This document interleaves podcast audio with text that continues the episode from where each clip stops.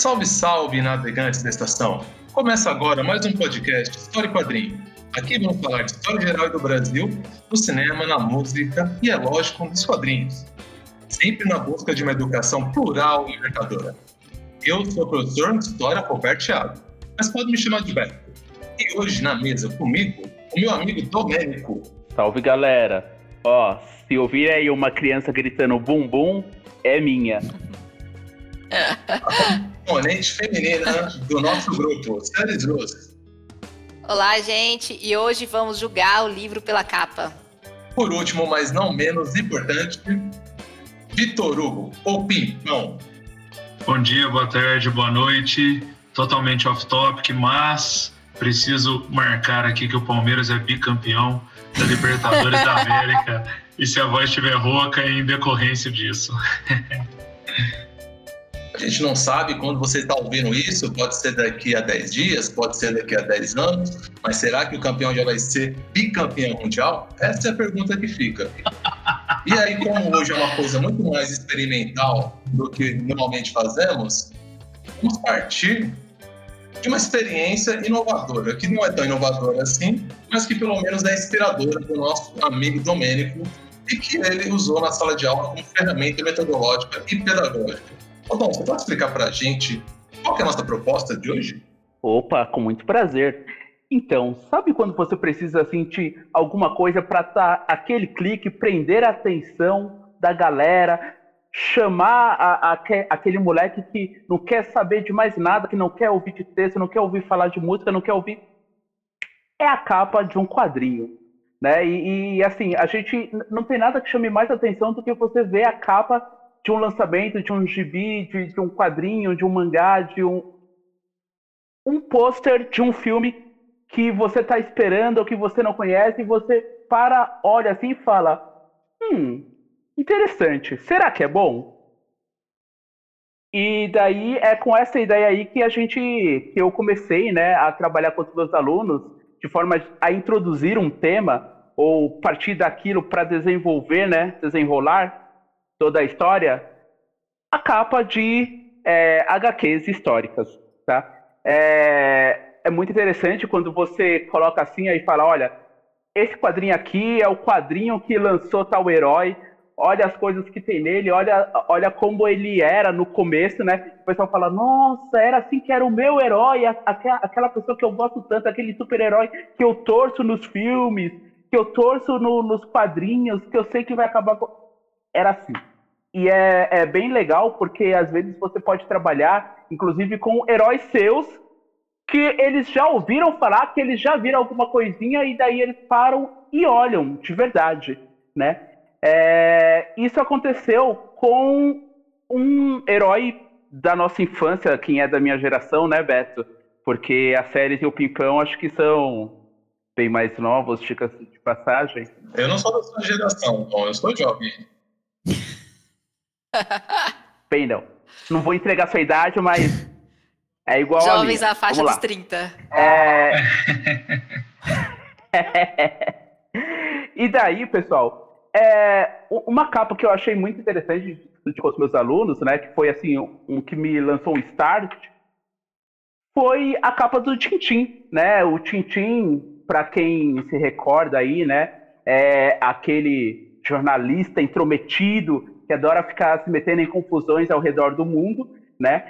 E a capa que eu escolhi é uma capa de um, um quadrinho que sequer se tornou é, sequer se tornou uma animação, né? Porque quem é da, da, minha idade lembra que na TV Cultura e em outros canais, é, numa determinada hora, passavam as aventuras de Tintim. E daí tinha o Tintim nos Andes, tinha o Tintim na China, Tintim é, no Oriente Médio, tinha Tintim em tudo que era lugar. E a África? Tintin nunca foi para a África? Foi. E esse é o quadrinho que não se tornou animação, né? E daí, ué, por que, que não, nunca se tornou animação, né? Quem, quem já foi no Museu Afro-Brasileiro, né? É, ali no, no Ibirapuera, vê lá algumas partes do que foi esse Tintin na África e entende por que, que ele não se tornou uma animação porque ele, ele é carregado de estereótipos e coisas muito negativas, né? E daí na capa, a capa do, do Tintin África já é uma coisa assim muito. uma coisa vazia, né? É, e como é que você identifica que o Tintin está na África, né? É a minha pergunta para os meus alunos. É, geralmente eu uso essa capa quando eu vou trabalhar é, o imperialismo, né? E daí fica lá, como é que a gente sabe que, que o Tintin está na África? Ah, professor, cenário, né? Tem ali a girafa. Pô, logo de cara. E ali, ao lado do Tintin, tem uma pessoa negra. E assim, é muito negra. E daí, já na, já na capa, você já começa a entender por que, que isso não virou animação. Tem os lábios enormes, muito bem destacados, a pele muito escura, tão ou mais escura do que o próprio carro em que o Tintin está dirigindo, né?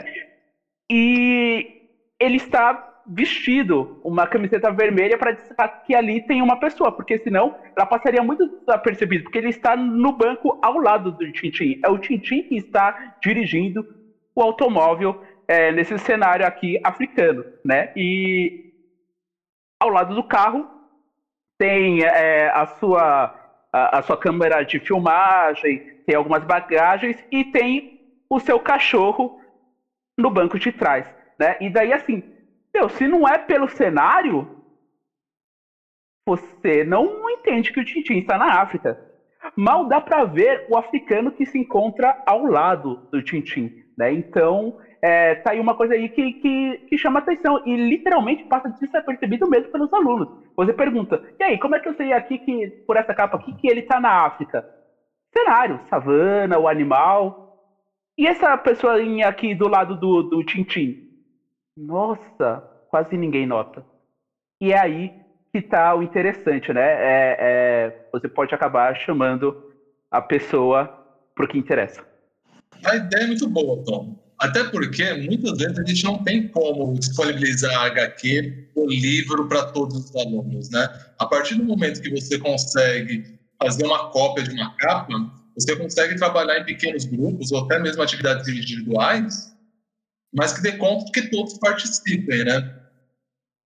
E aí, partindo desse pressuposto que todos vão participar, a gente realmente consegue colocar uma pedagogia muito mais ativa, muito mais plural e também democrática, porque a gente consegue, com isso, deixar que todos falem, que todos coloquem as suas impressões. Né? Esse exemplo que você deu, que você conseguiu, a partir dessa capa, pensar numa aula, ele pode ser desdobrado para outros exemplos, para outras práticas pedagógicas. E hoje, especificamente, vamos fazer isso. Né? Cada, um, cada um de nós né? Escolhemos capas para nós icônicas e vamos partir dessas capas abrir novas discussões. Bom, galera, até para trazer um pouco mais de, de noções acadêmicas que possam sustentar essa brilhante prática que foi feita pelo Dom, relatada pelo Dom, que serviu de inspiração para o nosso episódio, Queria compartilhar com vocês o livro de um, de um filósofo tcheco chamado Willem Flusser. Ele, ele lecionou no Brasil, se eu não me engano, na USP, certo? Ele passou o, parte da vida dele, se eu não me engano, os anos finais da vida dele aqui no Brasil, e esse livro é de 85.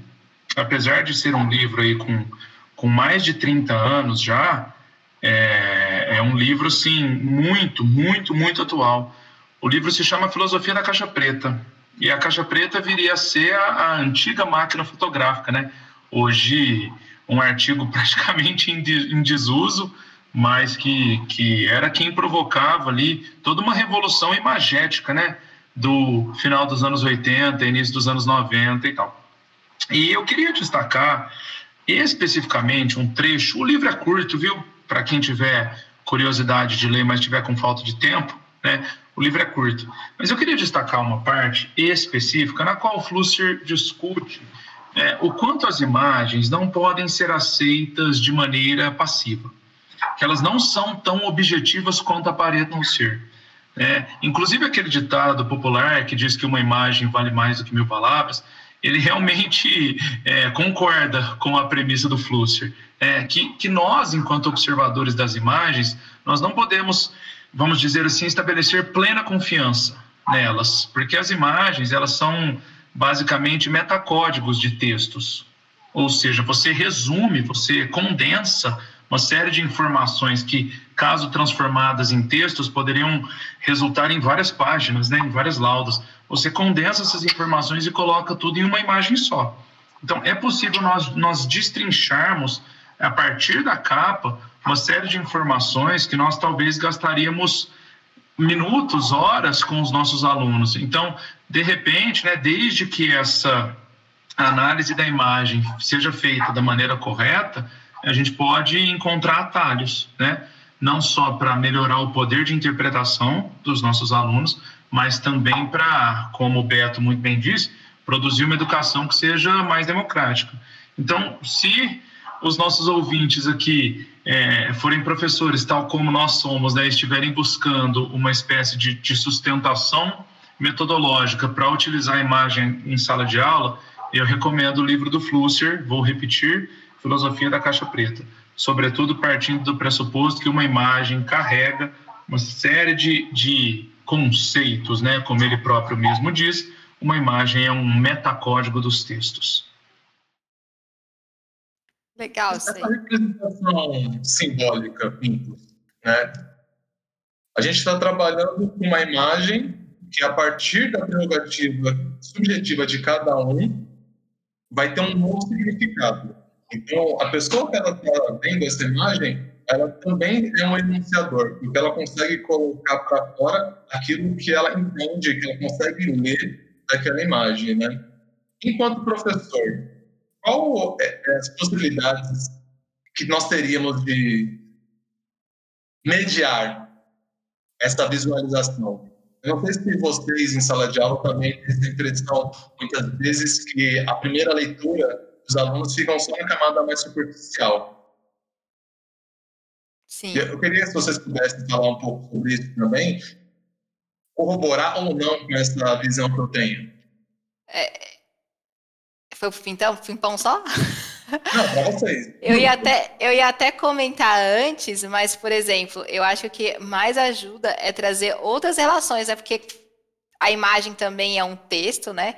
Então, para você interpretar um texto, ele depende da sua compreensão de mundo, da sua bagagem de mundo, etc. Então, acho que quando vai trazendo outras referências ao mesmo tempo da capa, você consegue contribuir criar um contexto e tentar fazer com que o aluno chegue numa visão mais crítica, consiga compreender mais camadas daquela imagem, né?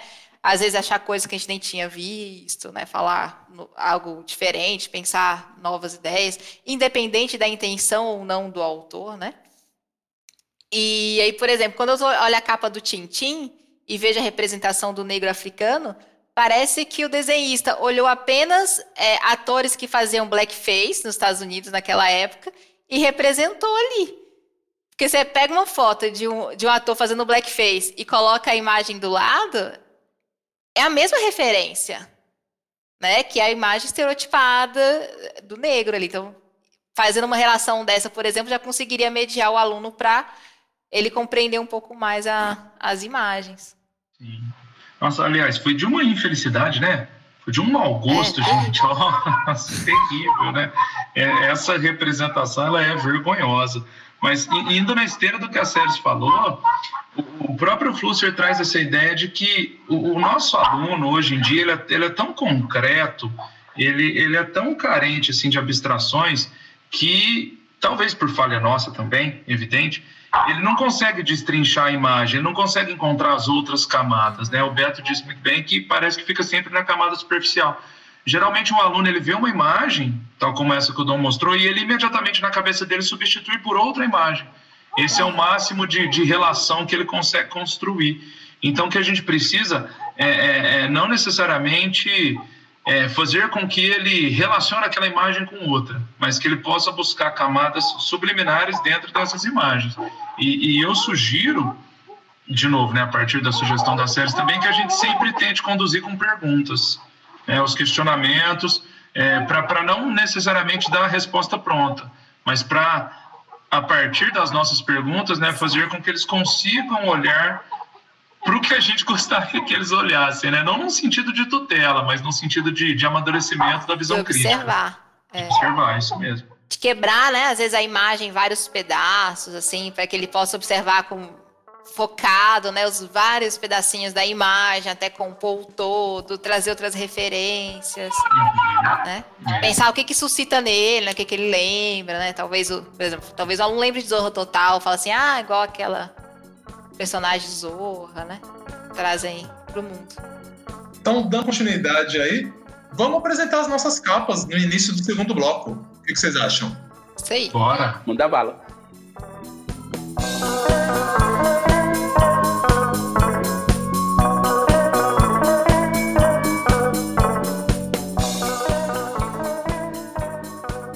Pimpão, começando por você. Qual a tua capa? Vamos lá. Galera, é uma capa do ano de 78, é, que é o, o nosso querido super-homem lutando contra o Muhammad Ali. Olha que, que capa icônica, né? Vou fazer uma breve contextualização. Primeiro, a ideia é apresentar para os alunos, tal como o Dom, Dom sugeriu, né? Confesso que eu nunca fiz. Então, gente, tudo isso aqui é, é um projeto de aula que está no meu plano das ideias, né? Mas vamos lá. Apresenta a capa, né? A molecada imediatamente vai ficar impactada, imagino, né? Porque é um super-herói lutando contra um ser humano. Mas a partir daí a gente já começa a, a refletir sobre a tamanha força de Muhammad Ali, né? Antes chamado Cassius Clay. Vamos fazer uma breve contextualização aqui a partir daquilo que eu penso que pode ser usado, né?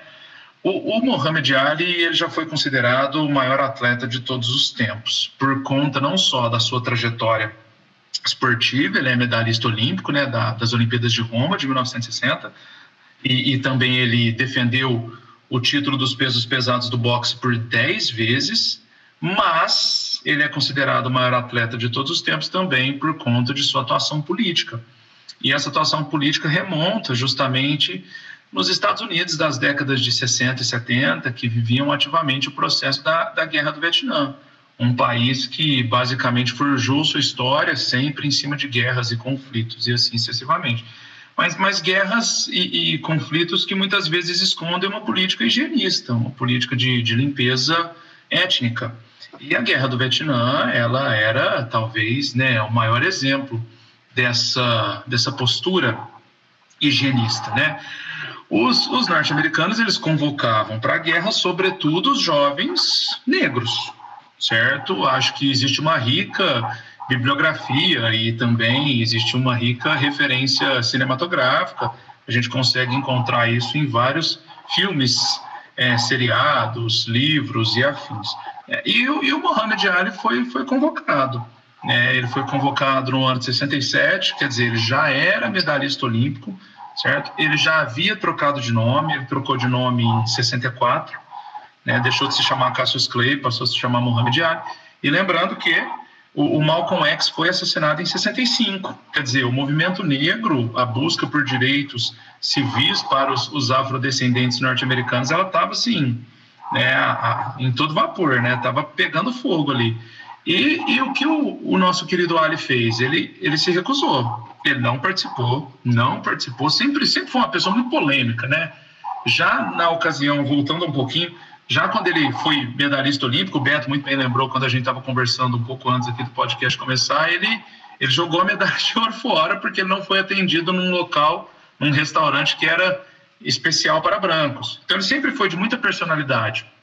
E quando convocado em 67 para a Guerra do Vietnã, ele se recusou.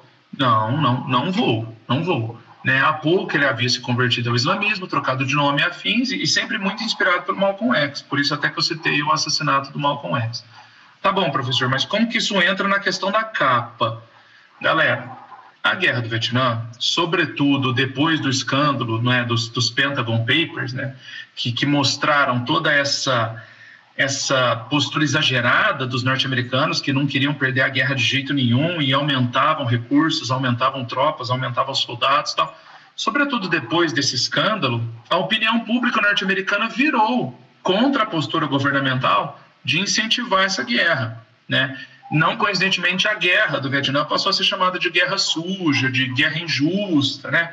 E explodiram os movimentos. Os movimentos, por exemplo, o é, acho que, sobretudo, representado pelo Festival Woodstock, Faça Amor, Não Faça Guerra tal. Então, virou. É, é interessante a gente pensar que virou. E, e, a linha editorial do quadrinho ela vai bem nesse sentido, né? Porque eu acho que o Super-Homem talvez seja o personagem que mais retrata, juntamente com o Capitão América, essa postura de força norte-americana, de imperialismo norte-americano. O ideal americano, né? Exatamente, exatamente. E você coloca o Mohamed Ali para lutar contra ele, eu, eu acho que tem, tem muita coisa que a gente pode tirar dessa capa, mas o que fica é sobretudo essa ideia da, da vamos dizer assim, da mensagem que a população afrodescendente estava passando. Tipo, não, esse aqui é o nosso espaço, a gente não vai deixar isso acontecer, nós vamos nos afirmar. Então eu vejo essa capa de maneira muito crítica. Né? E só para pontuar, última coisa, eu já falei, mas vale repetir, a capa saiu em 78, 1978, e a Guerra do Vietnã acabou em 77, né? Ou seja, basicamente um ano depois do fim do conflito. E como uma curiosidade, é, o Ali não é a, a única grande personalidade que aparece né, nesse quadrinho. Os Beatles estavam assistindo a luta e, e os Jackson 5 também, todos os integrantes do Jackson 5, inclusive o Michael Jackson, né, que depois teve toda aquela crise envolvendo a sua negritude. Mas essa seria a minha proposta de atuação utilizando a capa. É, e emendando aí no, no Pimpão, eu já vou falar da Mulher Maravilha, porque a Mulher Maravilha também tem uma capa retoma a guerra do Vietnã, que na verdade ela está no Vietnã, defendendo o lado capitalista do Vietnã ali, né? Eles estão. Ela está defendendo ali com a arma, atirando, a metralhadora na mão, atirando em outros vietnamitas, enquanto tem outros vietnamitas atrás dela ali e tá. Então, essa, essa questão da guerra do Vietnã é bem retomada, né? Mas não é essa capa que eu iria falar. É sobre uma capa de 1962 da Wonder Woman, a número 120, não, 133. Perdão. Que é uma capa é, quando você tenho certeza, você mostra para qualquer pessoa, você foca no sapato da Mulher Maravilha. Ela tá usando um salto alto, daquelas com amarração grega na perna, né? Uhum. E o salto, salto bem fino mesmo, salto de festa, assim, né? Não é, não é nem aquele, aquela bota com pequeno salto que o pessoal usa, né? Hoje ainda usa aquelas botas com um saltinho menor, não. Essa é salto alto mesmo. Ela tá numa prancha é, numa pose totalmente bizarra, sendo atacada por um peixe-espada. Enquanto no fundo da imagem você tem outras duas versões da Mulher Maravilha, que são a, ela bebezinha, né, criancinha aí da idade do Bento, e ela já adolescente, né? Porque esse mundo, essas, essa linha da HQ da Mulher Maravilha ela se passa em um mundo alternativo onde a qualquer momento a Mulher Maravilha pode encontrar com as suas versões mais jovens, assim, né? É bem bizarro esse esse meio e só para contextualizar um pouquinho sobre a história, a história a Mulher Maravilha vai viver uma aventura com uma fã, uma criança, menina fã, então já mostra um pouco o público-alvo da revista, que era garotas, adolescentes, né, de ali a partir dos nove anos para frente, né? E elas vão competir na Terra das Amazonas um dia de rainha. Então, quem ganhar vai ganhar um dia de rainha, vai poder usar a coroa por 24 horas, né? Então, basicamente, é uma competição igual tinha é, de Miss, né? Que é, os Estados Unidos é uma cultura forte já lá, né? Só que lá não era era de habilidade, né? Tem ali a, surfando ali na no mar ali, tem vários perigos. Quem ganha simples curiosidade aí, né, é a Mulher Maravilha bebê, que ganha a competição aí e fica 24 horas de rainha. E aí é interessante você ver que é uma capa de, da década de 60, em plena onda feminista, né? Início da onda da segunda onda feminista nos Estados Unidos. E dentro desse movimento, que é um, uma década pesada nos Estados Unidos em relação aos movimentos, né? Então, você tem o um movimento negro forte, que o Pimpão falou, a gente tem um movimento feminista também que tá forte, né? O movimento hippie também, que contra a guerra do Vietnã. Então, tudo ali surgindo, essas forças dos Estados Unidos, e essa revista pegando uma heroína modelo, que vai ser ressignificada já nesse período. Ela, a Mulher Maravilha chega a aparecer numa revista feminista, falando é, com entrevistas de, de uma, da uma advogada que até recentemente reapareceu aí, feminista, mas então assim, vai ter um, esse movimento todo acontecendo. E é muito interessante para os alunos observarem a diferença. Aqui com certeza eu mostraria outras imagens da Mulher Maravilha para eles repararem, porque, por exemplo, a primeira Mulher Maravilha usava uma saia meio de cowboy, assim, né? Country girl, assim, aquela mais é, do oeste, né? Bem, quem assiste filmes aí de faroeste é aquela mocinha do faroeste, com bota e tudo com bota até sem salto. Por isso que ela até usa o laço, né?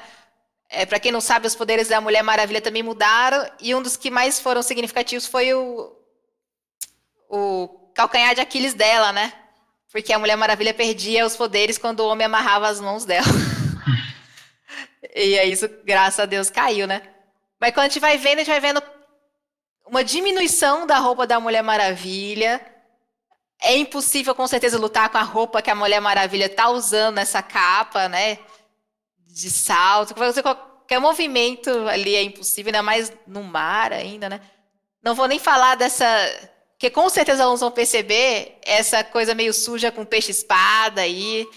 Eu tenho certeza que os alunos vão perceber essa, essa piadinha suja interna deles. E a gente vai vendo, por exemplo, ali nessa imagem, o peito da Mulher Maravilha ainda é pequeno, mas a gente vai ver um crescimento dos seios, né? E aí, tipo, eu, por exemplo, retomaria uma discussão na época que saiu o filme da Mulher Maravilha novo, né, com a Gal Gadot, quando ela foi Gal Gadot, ela foi escolhida. Aprendi, gente, que é Gal Gadot, olha, eu falava errado. É que você falava no inglês, né? É, no francês, achava puxava pro francês, né, sei lá. Eu falava Gal Gadot também, acabei de aprender é, que é Gal Gadot. É, Gal Gadot. Com certeza ele estarei falando errado, né? Então. Porque tem as nuances. Tá vendo? HQ, podcast, ensina português também. Tá vendo? Olha só. Aí, no caso Mais ou menos. Acho que, acho que aí é, é, é judaico, né? Ela é israelita, né? Sionista, não vamos comentar isso. não nesse episódio. Mas a, a Gal Gadot, ela ela foi muito criticada na época por vários fãs porque ela tinha peito pequeno.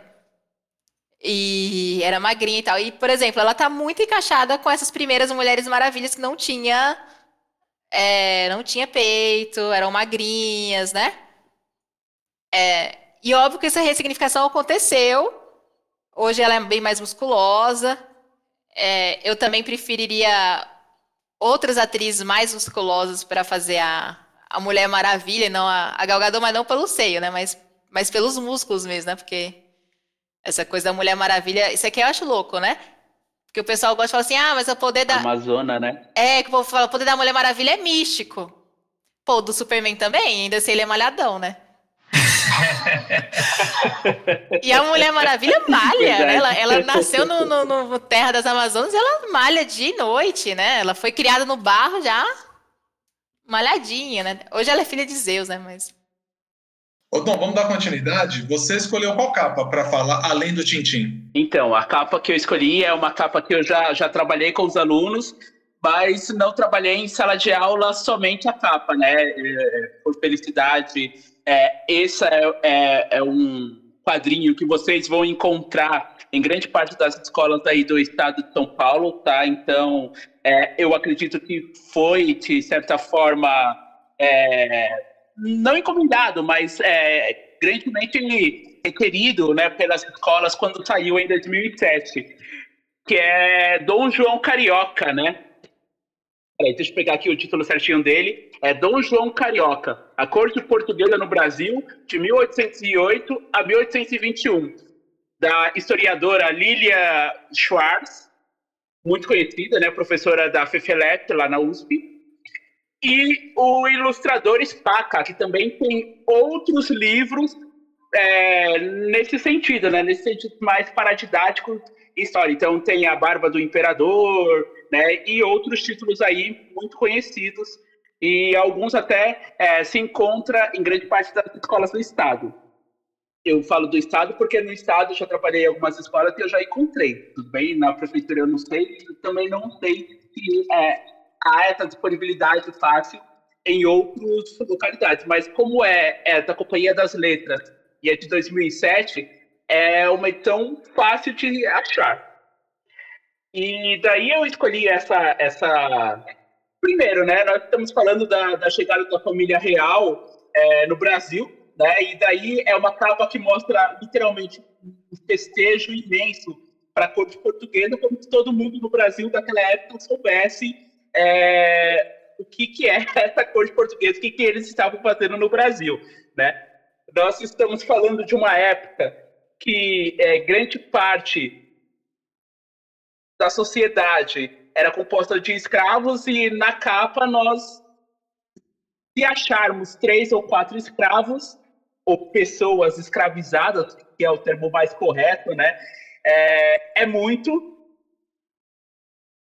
E já na capa a gente já começa a ver algumas relações à corte, né? Porque, por exemplo, a própria a própria amante do Dom Pedro I, a Domitila, né, a Marquesa de Santos, ela se encontra na capa já trocando olhares furtivos com o príncipe, enquanto a, a, a esposa dele se encontra ali é, olhando assim para ele assim, pô, sério mesmo, na cara dura, né?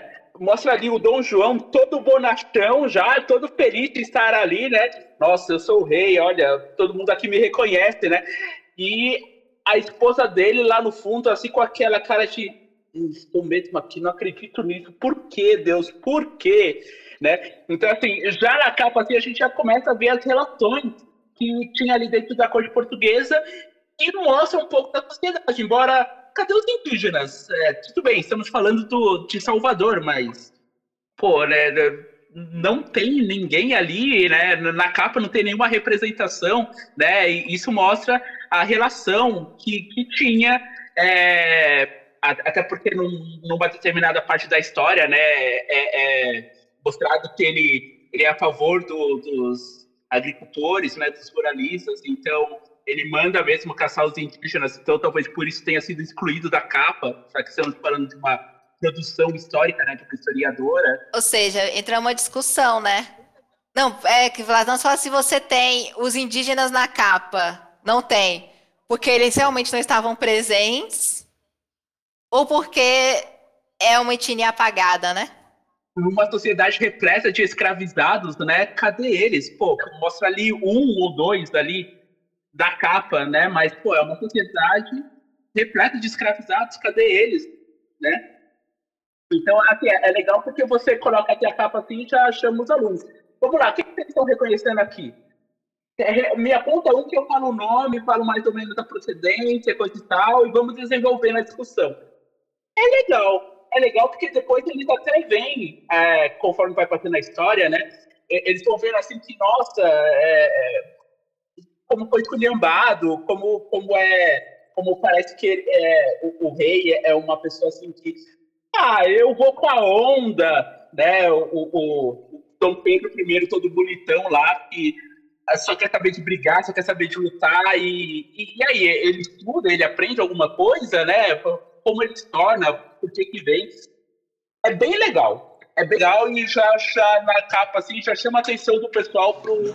É, é interessante, Dom, a gente pensar como que esses personagens históricos do Brasil eram retratados e como que essa memória deles está impregnada na nossa historiografia, né? Porque quando a gente pega um livro desse que tem um suporte histórico da Schwartz, que é uma historiadora extremamente reconhecida, né? É professora de nome e de carreira na USP, e que mesmo assim ainda passam esses jeitos, esses estereótipos, né, do Dom Pedro, da, da Carlota Joaquina, é, do Dom João, já da Domitila, já por questão do anacronismo, do Dom Pedro já ser casado e a Domitila já está ali na, na contenção dele, te esperando. São outros elementos que a gente pode trazer, que a gente pode trabalhar em sala de aula, né? É, é, é assim, né? É, é, é legal assim porque as, as, os nossos alunos, né? As nossas, nossas crianças, né? É, eles não têm ideia de cronologia, né? Então é legal já ver, já reconhecer assim, os personagens principais e, e, quem seria quem ali. E é lógico que a maioria eles não reconhecem, né? Mas é, é, é interessante porque essa capa é uma capa que assim, a gente pode falar, sem sombra de dúvidas, que ali é tudo intencional. Cada, cada figurinha ali é pensada, a, com certeza, a um, a um extremo assim, de, da sua importância. Essa é uma capa que a gente pode dizer isso sem sombra de dúvidas, sem pensar duas vezes. Tudo aqui, todos os elementos aqui são 100% intencionais. Então a gente vai discutir essa intencionalidade. É, que legal. Acho curioso pensar que a, a, a Lilia Schwartz ela escreveu o espetáculo das raças, né, bem antes do Dom João Carioca. Então, tipo, já, já existia essa atuação dela, né, na construção de uma historiografia né, mais pautada na questão negra, uma visão crítica, e essa exclusão ela, ela me soa estranha, né, a exclusão que o Dom levantou. Acho, acho curioso pensar. E, e aí vem aquilo, né, Pimpão? A gente não sabe exatamente se há um diálogo entre a historiadora e o ilustrador ou foram processos distintos, né? Verdade. Verdade. E outra coisa que eu estava imaginando também é como o mercado editorial vai se apropriando dessas pequenas inovações que acontecem, né? A Schwartz ela tem aquele livro de história e quadrinhos também, né? Da década de 80. E aí, é, não sei se era original, não posso confirmar hoje, pelo menos se era original, a, ideia de misturar a história real, né? a historiografia brasileira, a historiografia real, com as histórias em quadrinhos e como isso do, dos anos 2000 para cá tem crescido muito na área de história, mas também tem crescido muito na área de literatura, né? De pegarmos aí grandes clássicos e transformá-los em quadrinhos para deixar mais acessível, para deixar numa linguagem mais chamativa para os nossos estudantes, né? Até peguei aqui o livro, que também é da Schwartz, é o Caio Império, A República Ver, né? E as ilustrações são do Angeli, que também é extremamente reconhecido nessa área, né? Então, assim, para ela já não era algo novo. As editoras que fazem esse trabalho de 2000 para cá, elas têm pesado um pouco mais a mão.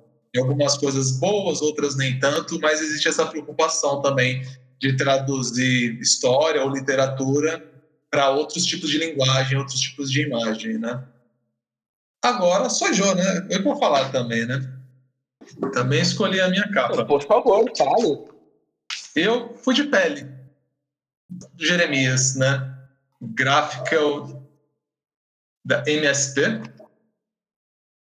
Se eu não me engano, acho que a partir de 2012, 2013, o estúdio Maurício de Souza começou a relançar histórias ou criar histórias novas de alguns personagens icônicos, né? E nessa toada de fazer novas histórias e apresentar novas perspectivas de alguns personagens, em 2018 tivemos esse do Jeremias, o Pele, né? E por que que eu escolhi essa capa? Eu acho que ela dialoga muito com a minha história pessoal, mas também porque quando eu vejo ela retratando uma pessoa negra, um menino negro, né, um corpo negro, eu fico pensando de que modo que as pessoas vão ver esse menino, né? Ainda mais por ele ser negro, né? Existe todo um estereótipo, existe toda uma visão preconceituosa de como as pessoas negras são retratadas, e acho que isso pode ser muito bem trabalhado em sala, né? O livro em si é sensacional, a história é muito interessante, muito bacana, né? Mas me atentando um pouco mais à capa, para quem não conhece, nós vamos deixar depois disponibilizado no nosso site todas as capas, todas as referências que estamos falando aqui, mas mostra o Jeremias de frente, só que mostra o Jeremias numa imagem de baixo para cima, que mostra um pouco da força dele, um pouco da altivez, sabe? De mostra, mostra ele como um personagem grande, né? E aí atrás dele, também para dar esse caráter de grandiosidade, nós temos os prédios da cidade de São Paulo, né? E aí quando nós vamos lendo a revista, percebemos que ela se passa em um momento na cidade de São Paulo, na, região mais central. Né? Então, é uma capa e é um HQ que você consegue discutir tranquilamente questões ligadas ao racismo estrutural, também questões ligadas ao bullying, se for o caso, dependendo de qual o caráter que o professor quer dar, a professora quer trabalhar, né? Mas também trabalha uma questão de ancestralidade, que está presente na capa, mas também está presente dentro do, da revista. O Jeremias, para quem não conhece, é, ele não é mais hoje em dia único personagem negro do Maurício de Souza, mas por mais aí de 40, 50 anos, ele foi o único personagem negro da Turma da Mônica. Ele surge em 60, né? 1960, 1961, mas ele nunca ganhou uma história somente dele. A partir de 2018 que lançaram essa história, ele é um personagem muito coadjuvante. E aí, na primeira imagem que ele aparece, que é muito similar àquela do Tintim que o Dom tinha comentado, é uma revistinha do Bidu, ele aparece com traços, Dom, exatamente como a série disse. Parece que é um... Blackface. É um desenho baseado num desenho de blackface, numa imagem de blackface. Então, assim, pode falar, Séries. Não, é tanto que você falou isso aí, né? O pessoal tentou por muito tempo aí trazer a, a FIC aí, falar que o Cascão era negro, né? Ou pelo menos pardo, né? Na minha infância, eu sempre associei o, o Cascão ao negro. É, então, e o pessoal tentou falar isso aí, mas eu acho que o Maurício não entregou isso. E, e quando ele vai falar, olha a diferença, como é que eu desenho um personagem negro e mostrou todos. É, é o, o Cascão em si, o personagem, ele é posterior ao Jeremias. O Jeremias foi um dos primeiros personagens. Se eu não me engano. Ah, o Jeremias veio antes do Cascão? Sim, se eu não me engano, o Cascão é de 63. E o Jeremias é de 60. Ah. É, então. Muita cuca no lance aqui. Pô, não sabia. Ah, mas o Maurício, ele, ele nega, né? Essa Sim, coisa do cascão exatamente. e tal, né? Tanto quando teve o filme, eles escalaram todas crianças brancas. Né? É, o Maurício de Souza é sempre isentão, assim. Não vou falar nada. Sempre. É. Talvez, séries. E, e aí acho que a gente tem que colocar em discussão também, falando um pouco do Cascão. É, quando a gente olha o Cascão e as outras personagens, é, o modo que o Maurício desenhou o Cascão, a Mônica, o Cebolinha, a Magali, de paleta de cor, é igual. Mas que característica que o Cascão tem que a gente associa ele à negritude? Sim. Os traços. Né? Então, isso mais, também é uma né? outra coisa para a gente pensar. Cabelo, né? Cabelo. Né? É. Até a questão, Dom, que a gente não gosta de falar, de expor, a questão também da sujeira. Sim. Como uma pessoa negra, como a negritude. Eu estava tentando fugir disso, Beto, mas sim, é. é mas tem que A questão de fazer essa conexão, né, com a sujeira. Exato. Com a cor é. da pele, né? E aí, para falar um pouco de ancestralidade, o Jeremias ele sempre foi retratado de boné. Bom de bola. O personagem dele, todas as histórias, ou grande maior parte das histórias que ele aparece, ele tá de boné.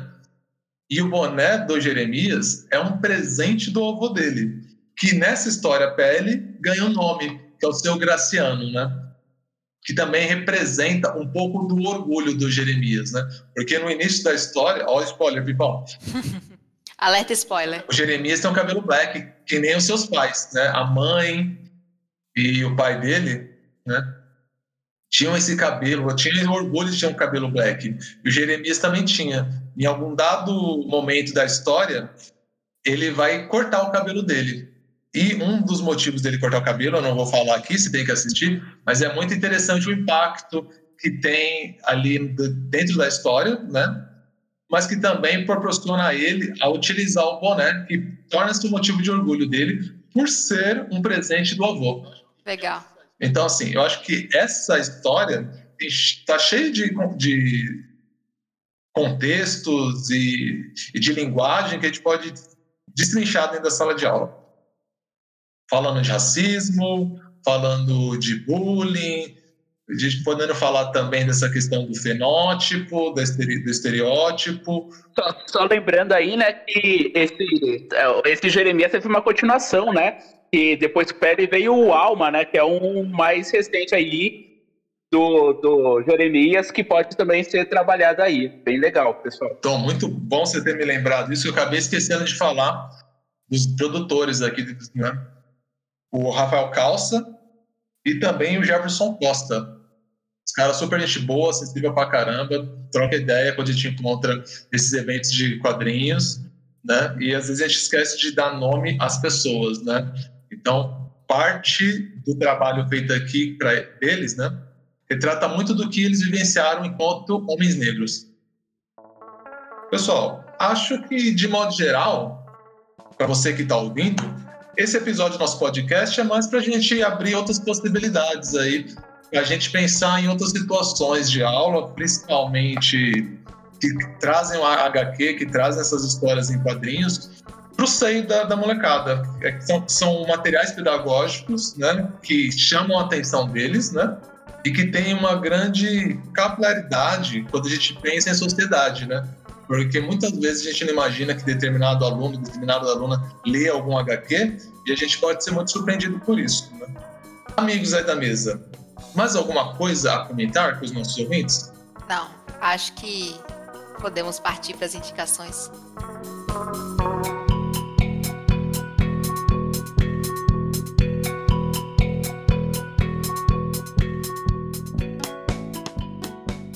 séries, o que, que você vai indicar pra gente? Bom, eu, já que falei um pouco sobre a onda feminista, eu vou falar de um livro que foi lançado em 63, um pouco depois aí dessa minha capa, que é A Mística Feminina, da Beth Firma, um, um livro que é clássico dentro da literatura feminista, né? Que vai falar exatamente isso, né? Ela vai entrevistar várias mulheres dos anos 40, anos 50, para poder mostrar como que era essa mística em torno da mulher, né? Como que a mulher deveria ser, como que era a mulher ideal, como que o homem vai buscar essa mulher, a dona de casa perfeita, né? Ela vai trabalhar com esses estereótipos sobre a mulher, né? Buscar a mística feminina, né? Sobre esse misticismo em cima da mulher. É essa aí. Muito boa. E você, Pimpão? Qual a sua indicação?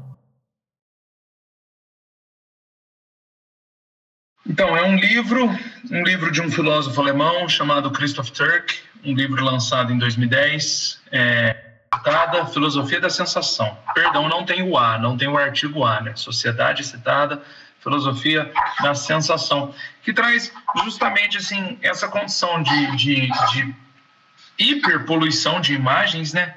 Como somos bombardeados por imagens o tempo todo, né? E, e, o quanto as imagens hoje em dia elas elas são mediadoras de quem nós somos e elas são mediadoras das nossas relações com os outros, né?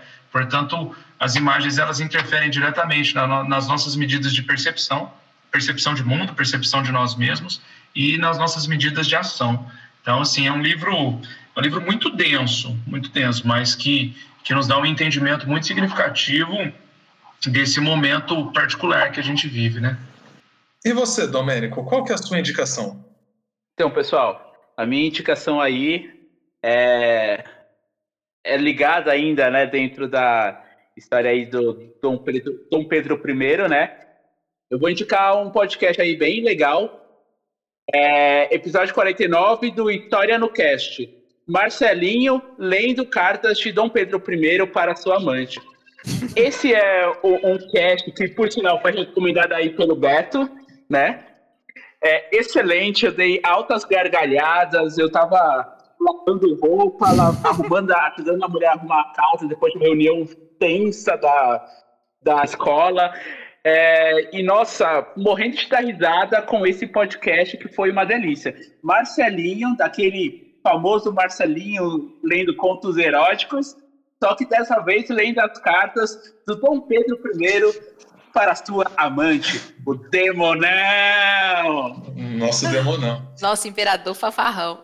E eu vou aproveitar aqui, pegando o gancho na indicação do Dom, a, a conta do, do, do, criador do História no Cast no Instagram, né? Que eu acho que a conta é História no Paint, arroba História no Paint. A conta dele no Instagram é fantástica, memes maravilhosos e, e muito muito completos assim. Eu mesmo tenho usado memes em sala de aula nesses últimos meses. Ótima ideia. E não sei se vocês fazem o mesmo. Sim. Mas ele, eu não, eu não me lembro o nome dele, né? Se alguém souber o nome dele, acho que seria interessante a gente citar. Mas o criador do História no Cast, do História no Paint, ele faz uns memes maravilhosos. E a minha indicação, eu vou de literatura, né? Indicarei As Alegrias da Maternidade, da Buchi Emcheta. Se eu não me engano, é uma escritora nigeriana, e aí a história vai falar da vida de uma mulher, né, na tentativa de criar seus filhos na Nigéria, na década de 50 e 60. É bem interessante, ainda mais por causa do que a gente imagina como que vai ser a criação de crianças, né? E o papel que a sociedade emprega às mães, né? Quando a gente pensa na maternidade e como é pesado esse fardo, só que existe ainda aquela aquela sensação que as mulheres devem ser mãe. Queria agradecer ao nosso querido Lele Scapelli, o editor de som, Lucas Lima, o nosso lindíssimo web designer, os outros dois integrantes, Caio Ferraro e Pedro Russo. Algum tchau especial por parte de vocês? Deixar o meu beijo aí para as pessoas que pretendem ouvir, para os nossos companheiros, né, já citados, e Vou insistir, assim como eu comecei, eu termino, para todos os palestrinos felizes que passaram essa última semana em júbilo por conta do, do bicampeonato da América. É, o nosso querido João, filho do filho do Calói, os nossos, um dos nossos companheiros aqui já nasceu campeão da Libertadores, então fica aí o meu abraço para pai e filho. Isso mesmo, pequeno João já nasceu campeão. Então é isso, pessoal. Por hoje é só. Estamos no Instagram, estamos no Twitter, estamos no Facebook. É só procurar lá. HQ, História e Quadrinhos Podcast. Beijão, fiquem bem. E lembrando, estamos todos aqui em isolamento, gravando cada um de sua casa, hein? Beijão, fiquem bem. Tchau, tchau. Tchau. Tchau.